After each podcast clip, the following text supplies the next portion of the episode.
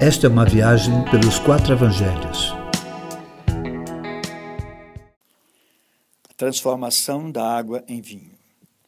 Jesus vai até um casamento com sua mãe e seus discípulos em Caná da Galileia.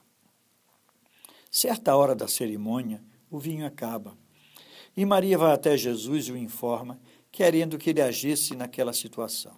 Provavelmente para evitar a vergonha dos noivos. A resposta de Jesus foi: Que temos nós em comum, mulher? A minha hora ainda não chegou. Parece superficialmente que a resposta de Jesus é grosseira, mas eu entendo que ele estava simplesmente dizendo que ele e Maria não estavam em conexão total a ponto dela discernir qual seria o momento dele intervir naquela situação. Por isso é que ele disse: A minha hora ainda não chegou, que temos nós em comum. Maria, com uma lição de humildade, prontamente se submete a ele e diz: façam tudo que ele lhes mandar. E aqui ela mostra uma compreensão fantástica de quem está no controle. Aquela casa, como sendo casa de judeus, eles tinham talhas que eram cheias de água para serem usadas nos rituais de purificação. Os judeus tinham o costume de lavar as mãos antes de comer, e isso era muito importante na religião.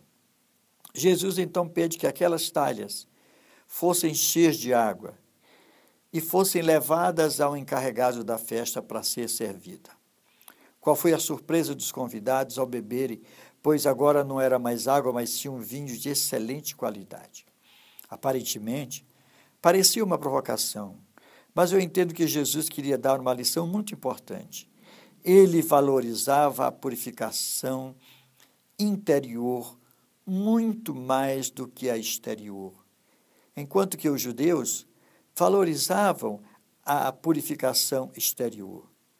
Agora, a água não era mais água, mas vinho, e por isso deveria ser bebida. E eu entendo com isso que Jesus mostra que para ele é de fato muito mais importante uma mudança por dentro do que por fora.